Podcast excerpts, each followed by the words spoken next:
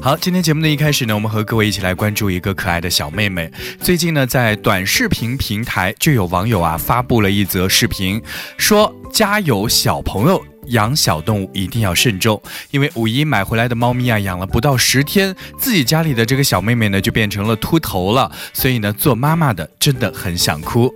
这位妈妈在视频当中表示，女儿一开始只是掉头发，去医院里检查了一下头皮啊，就发现她感染了真菌头癣，脑门上方这个感染部位呢，要剃光头才能够涂药。虽然这样一位小朋友的秃头的经历有一些悲惨，因为呢，这个秃头的位置刚好在脑门上，但是呢，也有一些网友交流了经验。其实呢，这个小妹妹啊是得了猫癣，一般呢，这个猫癣啊发生在猫咪身上的时候啊，猫咪单纯感染猫癣之后，一般不会瘙痒，但是啊，随着猫咪在家中玩耍活动，还有主人的爱抚，以及猫咪毛发皮屑的脱落，真菌呢就会散落在家里的各个地方。少数对真菌过敏的猫咪呢，就会产生瘙痒，而抓挠瘙痒处的皮肤呢，就会加快皮屑的脱落，加速它们的传播。人类呢，就会通过接触这种动物，或者是接触这种动物的所处的环境，而被不小心感染。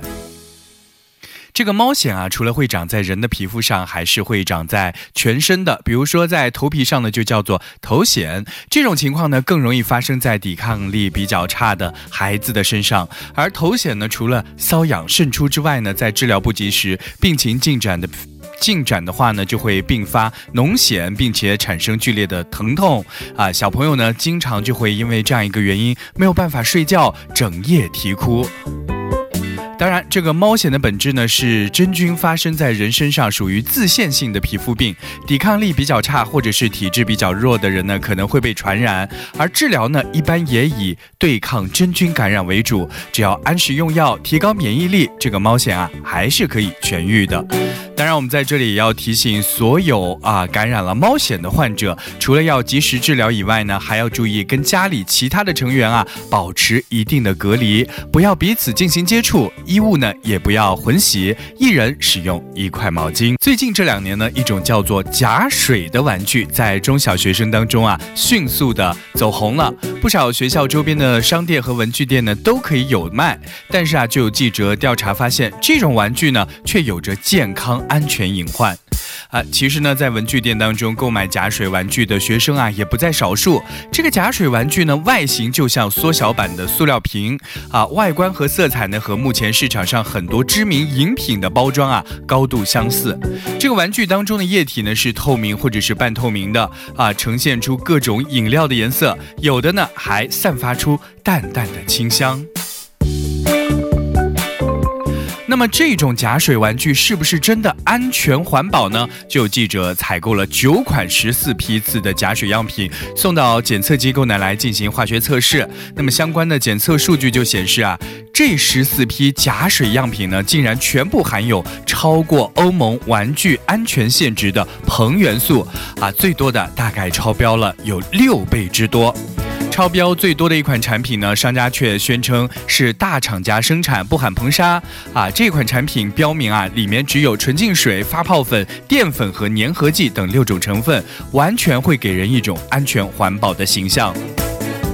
啊，这个相关的测试的工程师就告诉记者了，这个中小学生朋友或者是小朋友在玩耍假水的过程当中，通过破损的皮肤以及自己的嘴巴呢，如果不慎直接或者是间接接触这个假水，就会使过量的硼砂啊进入咱们的人体当中，久而久之呢，就会不断的积累，埋下健康的隐患。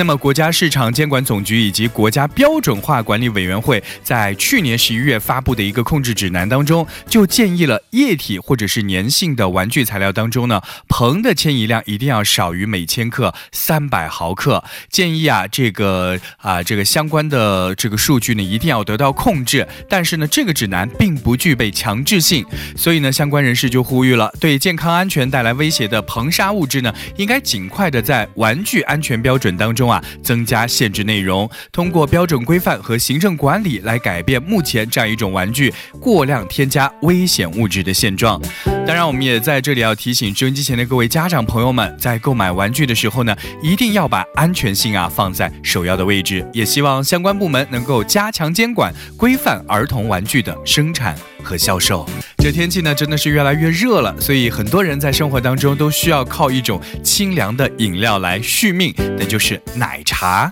哎，不知道大家有没有发现，很多人都开始觉得今年这个夏天还没有到来的时候，但是奶茶就已经悄悄的在涨价了啊！当然，也有市民呢通过反映啊，就说在外卖平台上点奶茶的时候呢，有一些商家要额外的收取每份一元的打包费，而有一些店家呢就会额外给提供一个可以循环利用的保温袋。有一些店家呢在外包装啊，在外卖的包装和实体店免费打包带走。有的包装是一样的啊，所有所以就有记者前往十一个奶茶品牌的线下实体店啊进行探访，发现啊，如果你没有额外的要求，十一个奶茶店所提供的外带包装呢，都是一个塑料袋。如果同一订单有多杯饮品，里面呢还会装上一个固定的纸质的茶托，这样一个包装啊是免费的。但是，当这个记者分别在美团外卖和饿了么两个外卖平台，先后在刚才我所说到这十一家品牌的奶茶店当中，发现其中就有六个品牌呢是啊不需要支付额外的支付打包费的，但是呢也有五个品牌需要额外的支付相关的打包费。那么这些需要支付打包费的这个奶茶品牌就说了，消费者所支付的一元打包费呢是保温袋的费用，该费用呢是为商家进行收取的。当记者询问是不是可以选择不要保温袋的时候呢，啊，其中只有一家啊这个奶茶的品牌提供这样一个服务，而且呢消费者必须前往他自身的小程序上来进行购买和下单。好，对于这个外卖的奶茶要收取一块钱的打包费啊，相关的外卖平台饿了么就表示，这个一元的打包费呢，不管是设置还是收费主体都是商家。具体的操作流程啊，就是要收取包装费的商家向平台提出诉求，平台的相关负责人啊开通权限之后呢，就可以设置包装费。而美团对这样一个事件的回应呢，就是部分商家收取的打包费呢，大背景是源于二零零八年的限塑令这一条规定呢，集贸市场等商品零售场所啊，一律不得免费提供塑料袋啊！对方呢否认了平台后台设置打包费的说法，说无论是打包费的设置还是收款啊，主体都是商家。好，相关律师就表示啊，如果没有实和实体消费差异化的这个包装呢，啊，在外卖平台上收取一元的打包费是不合理的。这也有网友说了，外卖商家呢应该保证货品的完好，就算是提供保温袋，也不应该额外的收取包装费。也有表示能够接受可反复利用的包装袋收费的场景，但是呢，并不接受与实体店免费打包带走的塑料袋进行收费。还有的认为啊，消费者在消费的时候呢，网络订单上已经。明确显示有打包费了，所以呢不存在强制消费或者是欺诈性消费。你可以选择不在这一家店铺当中，或者是在这一家品牌当中进行消费。好，在这里我们要问大家一个问题啊，这个你觉得在买奶茶的时候有包装费这个现象合理吗？你觉得包装费收多少钱是比较恰当的呢？好，接下来我们一起来关注最近炒得火热的一个词儿，那就是电瓶车。哎，说到这里，我们都知道，就在前两天，在四川成都市一个小区的电梯当中呢，就发生了电动车的燃烧火情啊，结果还是挺让我们感觉到后怕的，就是其中有五个人不同程度的受伤，而里面呢就有一名小婴儿。啊，很多网友就说了，在其实全国很多的城市当中，这个电动车入楼入户的情况特别的出突出，特别是一些高层的住户。啊，啊电动车和居民争抢电梯的情况可以说是时有发生。一些人呢，甚至把电动车啊推回家，或者是就在小区的楼道当中进行充电，引发火灾。虽然这个安全事故可以说是层出不穷，但依然还是有人铤而走险。安全事故的小概率呢，总是会让有一些人心存侥幸。那么在一些小区的微信群还有 QQ 群当中，有很多的业主就是对这样一个现象，就是电动车进电梯义愤填膺。但是啊，还是有少数业主认为我的地盘听我的，方便充电，避免雷雨天气还有恶劣天气对于电动车造成损伤，还有防范偷窃，都是他们把电动车推进电梯带回家的啊，非常听起来言之凿凿的一些理由。当然，这是一种尴尬的现实，也是一种纠结的处境。为什么呢？一方面，有一些小区当中啊，它就没有设置公共的充电设施，或者是充电设施就那么几个，供不应求。另外一方面呢，这自律自律意识和公共精神的缺失呢，也让很多充电结束的电动车啊，没有及时的从这停车棚给开走，所以就会导致不用充电的电瓶车啊是占着位置，想充电的电瓶车呢，结果没有位置。换句话说，这电瓶车进进电梯呢，有的时候也是一种无奈的选择。如果大家都能够通过正规渠道及时的给电瓶车来进行充电，又有谁来愿意冒这个险呢？所以，我们在这里也要呼吁啊，相关的小区一定要加强安全的防护，扩大充电设施的供给，做到供求大体均衡。除此以外呢，电动车的车主呢，也需要多一些换位思考的同理心，避免长时间占用充电设施，从而让公共资源物尽其用，发挥更大的作用。接下来，我们再来关注最近又开始重新火热的网络吃播。哎，就在前两天，警方接到举报，有一位美食博主叫做阿壮锅本人呢。他就录制了食用国家二级保护动物法罗的视频，并且发布到发布到各个网络社交平台当中。这个法罗呢，是他从店主从一个地方购买之后呢，赠送给。该博主这个叫什么阿壮锅本人的啊，然后呢清蒸之后就做成视频来进行吃播的传播。在八号的时候啊，警方就对涉嫌危害珍贵濒危野生动物的三名犯罪嫌疑人进行了依法的刑事拘留。